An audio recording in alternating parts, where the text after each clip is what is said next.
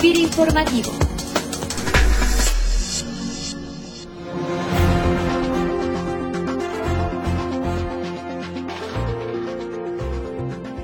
Hola, ¿qué tal? Bienvenidos a una emisión más de FIR Informativo, saludándoles como cada semana desde Oficina Central a todas las compañeras y compañeros que nos escuchan desde sus equipos de cómputo. Y bueno, entre las muchas historias de éxito y grandes proyectos que impulsa FIRA en el sector agroalimentario y rural, hoy platicaremos con el ingeniero Enrique Trejo Torres, residente estatal de FIRA en Querétaro, sobre un importante proyecto de impacto social y económico ubicado en el municipio de Colón, Querétaro, en el que FIRA ha sido parte fundamental de su crecimiento, que es el complejo industrial Agropark, un parque agroindustrial único en su tipo en toda América para invernaderos de alta tecnología que se encuentra orientado a productos de flores y hortalizas que desean competir exitosamente en los mercados de exportación más sofisticados del mundo como lo son Estados Unidos y Canadá. Ingeniero Trejo, bienvenido a FIRA Informativo. Buenos días, Cecilia. Muchas gracias por la oportunidad. Ingeniero, ¿de qué manera está organizado o integrado este concepto agroindustrial y qué ventajas o diferencias ofrece a empresas y productores de la región? Sí, Cecilia, mira, el Agropar trabaja como un régimen de condominio, de donde agrupa diferentes proyectos agroindustriales. Aquí, bueno, uno de los componentes más importantes pues, es el tema tecnológico. ¿Qué se está buscando? Pues es la oferta de, de hortalizas, en donde se van a producir hortalizas de alta calidad y en diferentes especialidades. ¿Cómo nace este proyecto? Bueno, nace con la finalidad de ofrecer un espacio a empresas, a productores, principalmente de hortalizas, de aquellas empresas que buscan competir exitosamente en los mercados de Estados Unidos y Canadá. ¿Qué otros beneficios ofrece? Bueno, dentro de los principales, pues están las vías de comunicación, las fuentes de energía en el tema del gas natural, que ese es uno de los insumos más importantes el tema de la disponibilidad de agua, el agropar lo tiene como uno de sus ejes principales y que le da una ventaja competitiva.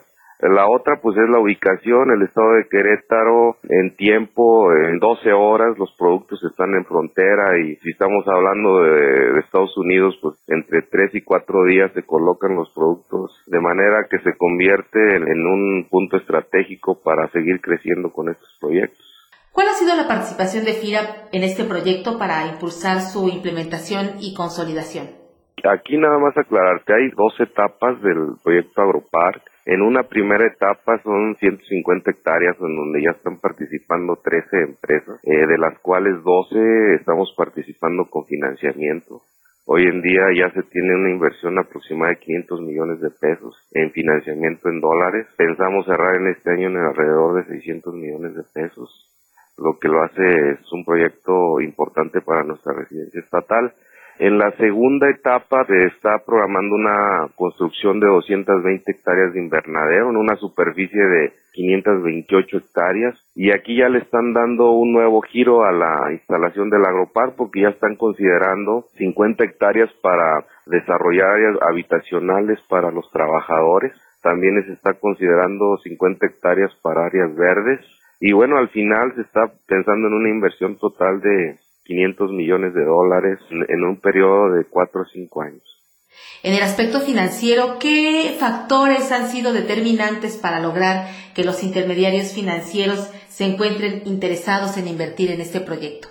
Ha sido determinante el servicio de garantía, si no los intereses financieros tal vez no hubieran volteado tan rápido a apoyar este tipo de inversiones. Pero también la otra, pues es el alto nivel tecnológico. Los invernaderos que se tienen aquí en el Agropark son de alta tecnología, en donde se están buscando eh, productos 100% exportación. Se tienen convenios de comercialización con las principales empresas comercializadoras del mundo, lo que lo hace interesante y le da certeza las inversiones o a los proyectos que se le plantean a los bancos.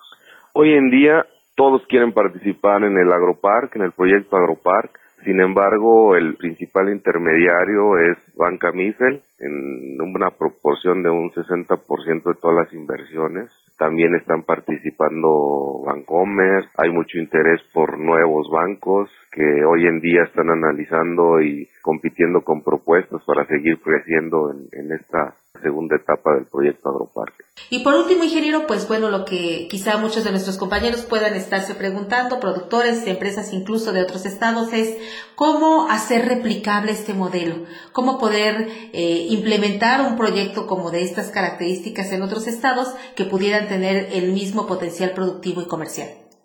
Yo estoy convencido de que el éxito de este proyecto ha sido primero la existencia del proyecto y el la combinación de voluntades que hubo entre los empresarios, entre las diferentes instituciones, eh, los órganos de gobierno, porque todos tuvieron que participar y, hacer sus aportaciones para que pudiera eh, aterrizar este proyecto. Entonces, por el impacto, por el tamaño, por todo lo que las inversiones tan fuertes, sin duda que debe haber una coordinación entre estas diferentes instancias y, y empresas para que puedan aterrizar estos proyectos.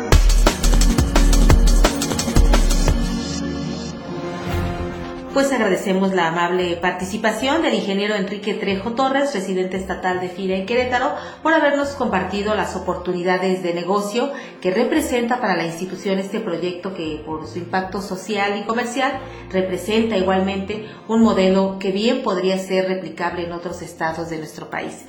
Ingeniero Trejo, muchísimas gracias por su participación. Muchas gracias a ti Cecilia, buen día. Y a todos los que nos escuchan les invitamos a que nos envíen sus opiniones y sugerencias de tema a la cuenta enlace para tener en cuenta siempre sus comentarios y sugerencias sobre los temas que les interesa escuchar en el podcast.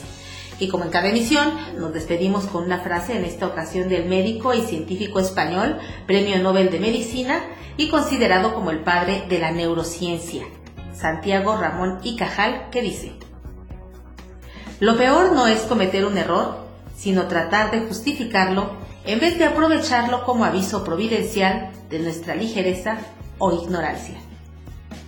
Que tengan todos ustedes una excelente semana de trabajo. Hasta el próximo lunes. informativo